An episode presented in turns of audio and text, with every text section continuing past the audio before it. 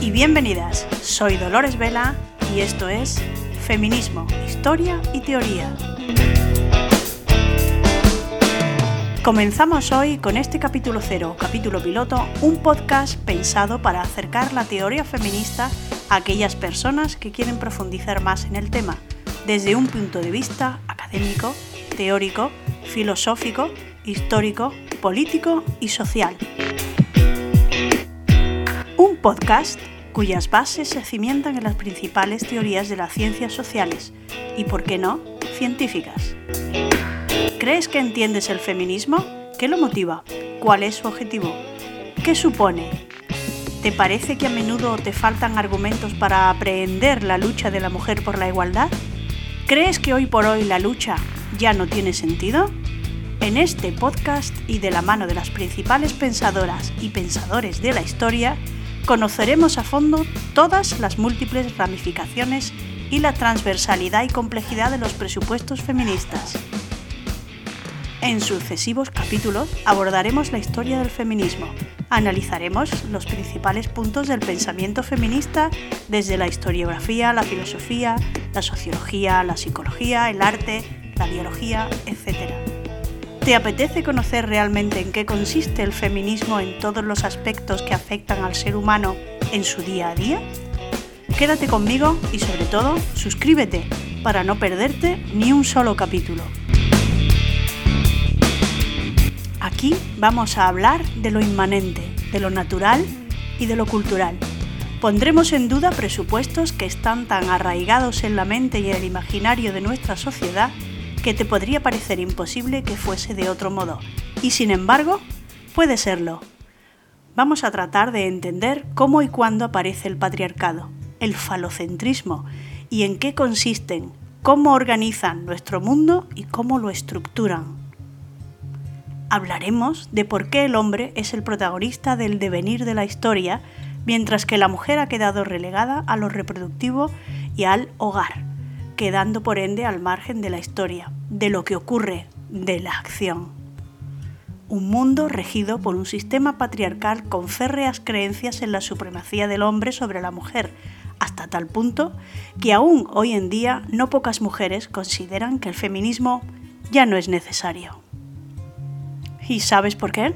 Porque la mayoría cree que el feminismo ya ha ganado sus principales batallas, la lucha por la educación y el voto sin embargo, y como veremos a lo largo de nuestros podcasts, demostraremos que la principal batalla no solo está aún en juego, sino que además es la más compleja, la lucha por conseguir una igualdad real, pero ello supone la destrucción de una desigualdad estructural que impregna hasta tal punto nuestro pensamiento y nuestro estilo de vida que lo tomamos por natural cuando, como demostraremos, no lo es.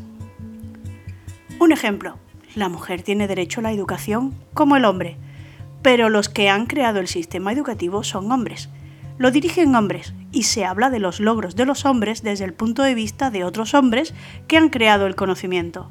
Basta con echar un vistazo a un libro de arte, de filosofía, de ciencia, para constatar el número de autores y artistas masculinos frente al número de mujeres.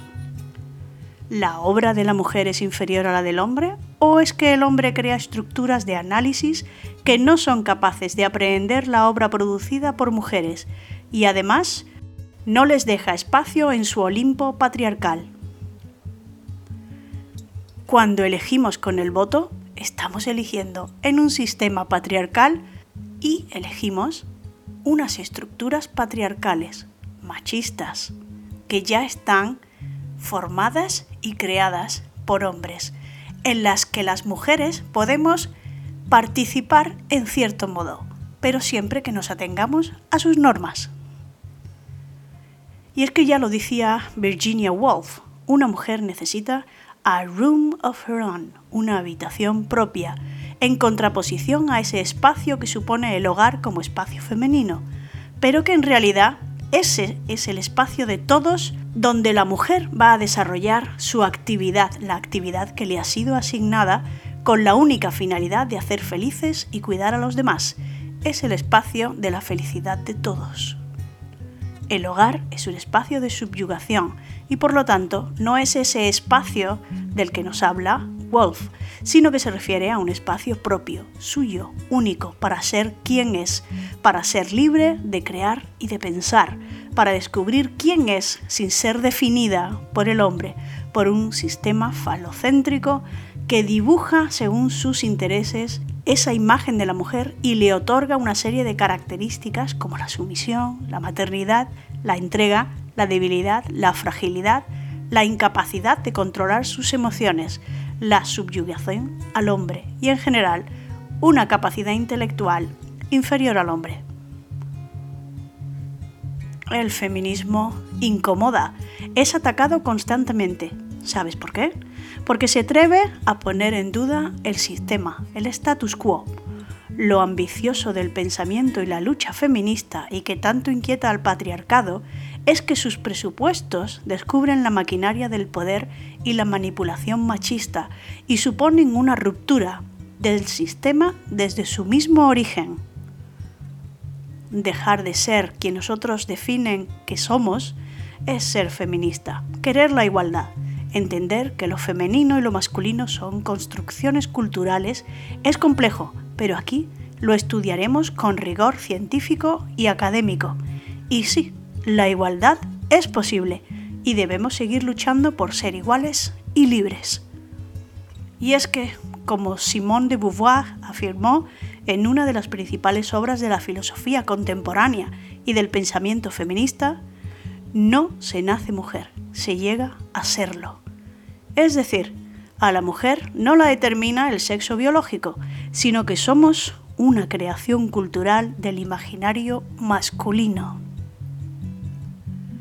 ¿Te gusta lo que te estoy planteando? Pues no hemos hecho más que dibujar unas líneas maestras que apenas sí rozan todo lo que trataremos en este podcast. Suscríbete y nos vemos en el próximo episodio de Feminismo, Historia y Teoría, en el que empezaremos por el principio, como no, los comienzos del feminismo, cómo se originó, cuáles eran sus presupuestos y en qué se basaron, y por supuesto, quiénes fueron sus protagonistas. Ah, y no dejes que te llamen feminazi. Quien lo hace solo demuestra su analfabetismo, su falta de conocimiento de la historia, del pensamiento y de la ética, porque comparar una lucha pacífica por la igualdad con un genocidio solo pone en evidencia a la pobre mente que lo postula. Soy mujer, soy feminista. ¿Acaso podría no serlo? Soy Dolores Vela y no hemos hecho nada más que empezar. Nos vemos en el próximo episodio.